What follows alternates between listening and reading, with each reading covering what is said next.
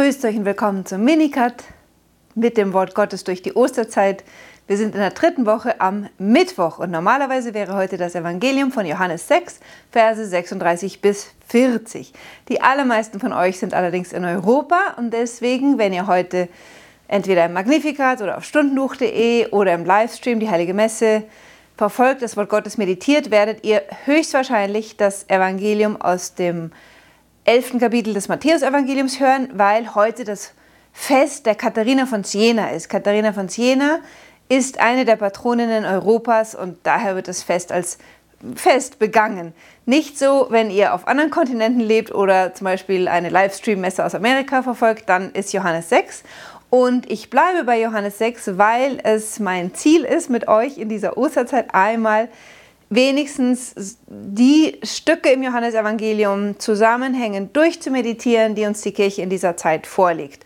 Und gerade das sechste Kapitel ist ein so wichtiges im Johannesevangelium, da will ich keinen Vers auslassen. Deshalb bleiben wir jetzt bei Mittwoch, dritte Woche Osterzeit, Johannes 6, Verse 36 bis 40. Wir sind immer noch mitten in der sogenannten Brotrede. Die wird dieses Kapitel wird als Brotrede bezeichnet, aber eigentlich, wenn man genau hinschaut, ist es nicht so sehr eine Rede, als vielmehr ein Gespräch zwischen Jesus und denjenigen, für die er gerade am Vortag das Zeichen der Brotvermehrung gewirkt hatte. Er hatte aus fünf Broten und zwei Fischen eine solche Fülle an Nahrung hergestellt, dass er 5000 Männer damit gespeist hatte. Das war das große Zeichen, das er gewirkt hatte, um den Menschen zu bedeuten, wer er wahrhaft ist, nämlich der gleiche, der auch Israel in der Wüste ernährt hatte während des Exodus und das war niemand anders als Gott selbst. So, und jetzt haben seine Gesprächspartner gesagt, ironischerweise im gestrigen Evangelium, welches Zeichen tust du denn, damit wir sehen und dir glauben? Sie suchen das Zeichen, sie haben es gesehen und sie haben trotzdem nicht gesehen, wie die Synoptiker sagen würden, und weil sie nicht gesehen haben, sind sie nicht zum Glauben gekommen. Und genau das sagt ihnen Jesus heute. Er sagt ihnen, ich habe euch gesagt, ihr habt gesehen und doch glaubt ihr nicht. Der letzte Vers des gestrigen Evangeliums war, ich bin das Brot des Lebens, wer zu mir kommt, den wird nicht hungern und wer an mich glaubt, den wird nicht dürsten. Dieser Satz ist das Zentrum der ganzen Brotrede und witzigerweise auch fast genau im Zentrum des sechsten Kapitels. Und dieser Satz wird jetzt in drei kleinen Auseinandersetzungen tiefer meditiert. Aber der Hauptsatz ist, ich bin das Brot des Lebens. Und man kommt zu Jesus und man glaubt an Jesus. Und diese zwei Begriffe werden jetzt nochmal ausgefaltet. Ich habe euch gesagt, ihr habt gesehen und trotzdem glaubt ihr nicht. Ich, ich kann euch nicht mehr als dieses Zeichen geben. Alles, was der Vater mir gibt, wird zu mir kommen und wer zu mir kommt, den werde ich nicht abweisen. Prachtvoller Satz. Alles, was der Vater im griechischen Pan. Hier wird der universelle Heilswille Gottes ausgedrückt. Der Vater will dem Sohn die ganze Menschheit zurückführen und der Sohn wird niemanden abweisen, der zu ihm kommt. Ich liebe diesen Satz, weil wir so oft Furcht haben vor Jesus, wenn wir wieder irgendwas verbockt haben und mehr an uns gedacht haben als an den Willen Gottes oder an das, was die anderen Menschen jetzt bräuchten. Ähm, wir spüren oft ein schlechtes Gewissen und und trauen uns ihm irgendwie nicht unter die Augen. Und dann müssen wir uns wirklich diesen Satz einbrennen, wer zu mir kommt. Ja, also in den Worten vom Propheten Jesaja. Und wenn deine Sünden rot wären wie Scharlach, ich werde sie weiß waschen wie Schnee. Den einzigen Fehler, den wir machen können, ist, wenn wir uns dreckig fühlen, nicht zu Jesus zu gehen. Wer zu mir kommt, den werde ich nicht abweisen. Warum? Denn ich bin nicht vom Himmel herabgekommen, um meinen Willen zu tun, sondern den Willen dessen, der mich gesandt hat. Wieder das Wort von der Herabkunft des Herrn vom Himmel her. Ihr habt es schon gemerkt, letzte Woche in Johannes 3 war das ein Schlüsselwort, die Herabkunft des Menschensohnes, der präexistent ist, schon langst bevor er von Maria im Nazareth empfangen wird, von aller Ewigkeit her ist der Logos, ist vom Himmel herabgekommen, hat Fleisch angenommen, um unter uns zu wohnen. Warum? Nicht um seinen Willen zu tun, sondern den Willen des Vaters. die ganze Existenz des Sohnes besteht darin, den Willen des Vaters zu tun. Zum Beispiel zur Samariterin sagt er, als er beim Jakobsbrunnen mit der Samariterin redet, sagt er zu den Jüngern, meine Speise ist es, den Willen des Vaters zu tun. Er ist ganz und gar gehorsam, das ist sein Wesen. Er ist das Hören auf den Vater und der ist der verschenkte Vater, in ihm wird der Vater sichtbar. Dieses Wort ist wichtig, weil es uns erstens den Sohn offenbart und zweitens offenbart, wozu wir selber berufen sind. Denn wir sind berufen, Söhne im Sohn zu werden. Und Jesus macht wieder gut, was der erste Adam gefehlt hat. Er wird Mensch, um im totalen Gehorsam zum Vater zu leben, um die Sohnschaft wiederherzustellen und damit uns zurückzuschenken, was unser ursprüngliches Erbe war, nämlich Anteilhabe an der göttlichen Natur.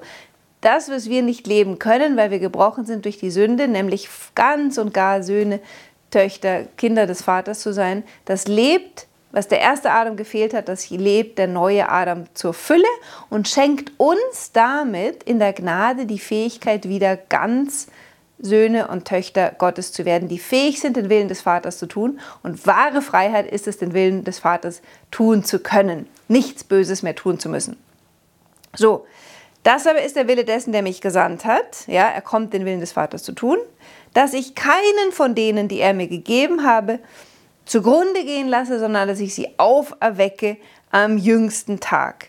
Denn das ist der Wille meines Vaters, dass jeder, der den Sohn sieht, jetzt haben wir es wieder, Herr, schenk uns ein Zeichen, damit wir sehen und glauben.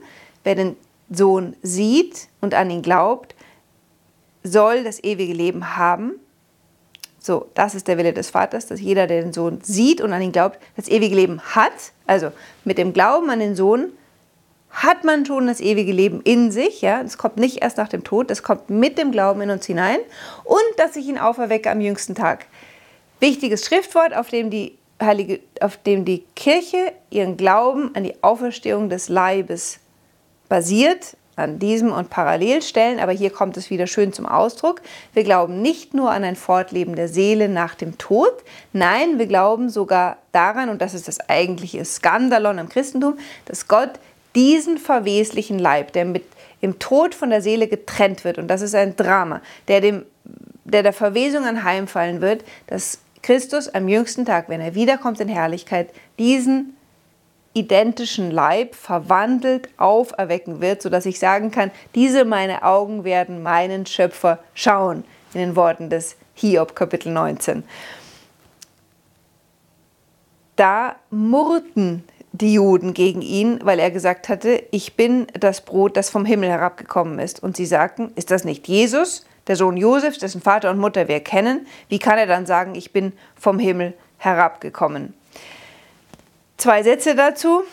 Vorsicht vor dem Wort, da murrten die Juden. Wir kennen den Terminus die Juden extrem negativ konnotiert und zwar aus dem ganzen Antisemitismus der letzten Jahrhunderte, besonders des 20. Jahrhunderts, aber vorbereitet durch vorherige Jahrhunderte.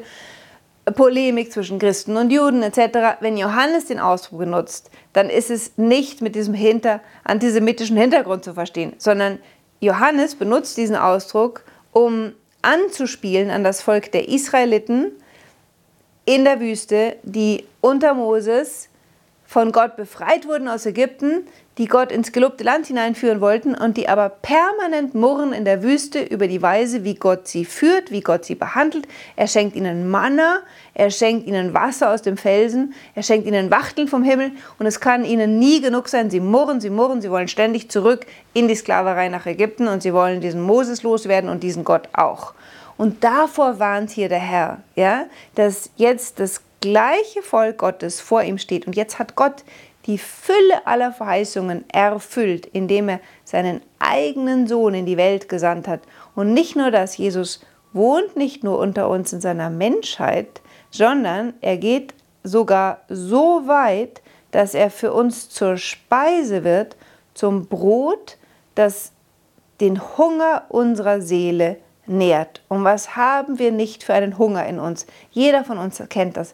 Wir haben Hunger nach Leben. Das drückt sich aus in Hunger nach Spaß, in Hunger nach Vergnügen, in Hunger nach Besitzen, in Hunger nach Glorie, nach Anerkanntsein, nach Berühmtsein, nach Karriere machen, etc. etc. Das ist alles ein tiefer, tiefer, tiefer Hunger, der in uns drinsteckt nach Leben. Und wir spüren, dass uns das Leben wie Sand zwischen den Fingern zerrinnt, weil der Tod mit jedem Tag näher auf uns zukommt. Ja? Wir spüren aber, dass wir geschaffen sind, um ewig zu leben.